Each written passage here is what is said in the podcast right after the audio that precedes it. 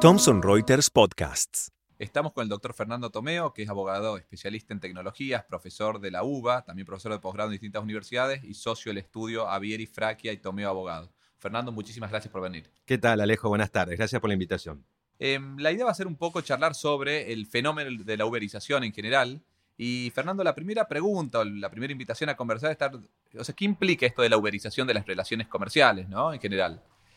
Bueno, vos viste, Ale, que eh, Uber irrumpió al país, como irrumpe en otros países de Latinoamérica, eh, con la idea de generar eh, un proyecto de economía compartida o negocio compartido, se entiende así, que es la posibilidad de la gente, esto es, la posibilidad de que la gente utilice una plataforma digital en Internet para poder generar un negocio propio.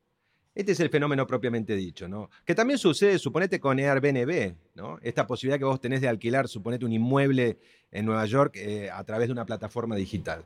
Estamos hablando siempre de lo mismo, del mismo producto. Esto es una plataforma digital que permite generar negocios a la gente. En un caso, alquilar tu casa, en otro caso, bueno, viajar teóricamente con algunas eh, preferencias o privilegios en el caso de Uber. Perfecto. Y mm, este sistema o esta nueva modalidad, ¿qué ventajas tiene para los usuarios en general? ¿O cuáles crees que son las ventajas? Yo creo que tiene, mira, suponte yo hace poco estuve en Miami y la verdad que Uber funciona bárbaro. Y en Europa también. El servicio es bueno, los autos son buenos y los costos son más livianos que tomar un taxi. Esto es una realidad. También te puedes, eh, en el caso de Airbnb, como decíamos antes, te puedes encontrar con un inmueble en, los Estados Unidos fantástico. Pero así como tiene su parte positiva o sus ventajas, que creo que estas serían algunas, o sea, una optimización del servicio, también tienen sus desventajas. En el caso particular de Uber, vos sabés que ha sido muy criticado el tema de, la falta de seguros particulares para los uberistas. Esto es las personas que pueden, eh, los choferes que manejan.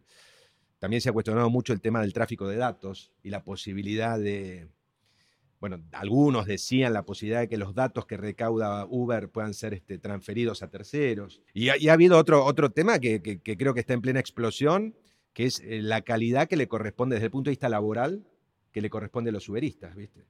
Eh, en los Estados Unidos arreglaron una mega demanda porque o sea, los uberistas les estaban reclamando una relación de contrato de trabajo, ¿no? Y bueno, fíjate que ahora en Chile, que se está discutiendo una ley aplicable en particular a, Uber, que modifica la ley de transporte público chilena, una de las cuestiones que se está debatiendo es esta, ¿no? Es si, si son empleados en relación de dependencia o no de la compañía, ¿no? de la plataforma. Claro.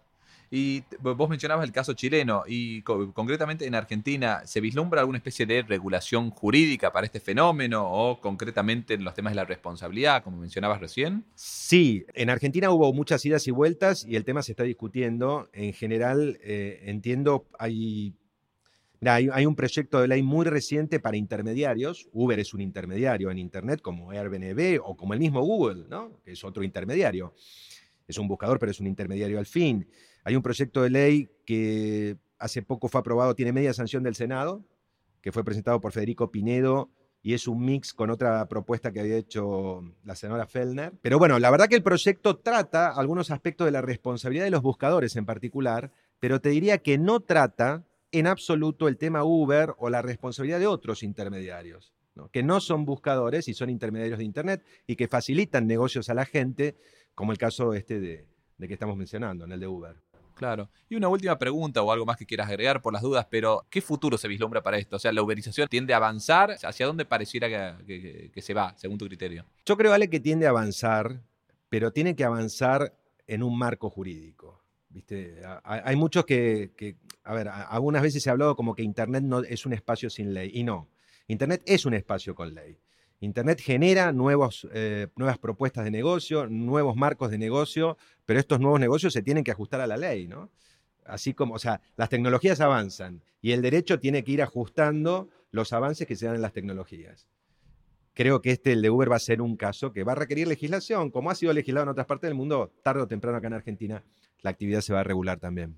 Perfecto. Bueno, nos acompañó el doctor Fernando Tomeo. Fernando, muchísimas gracias. Se habló sobre uberización de las relaciones jurídicas, ¿no? Gracias, buenas tardes.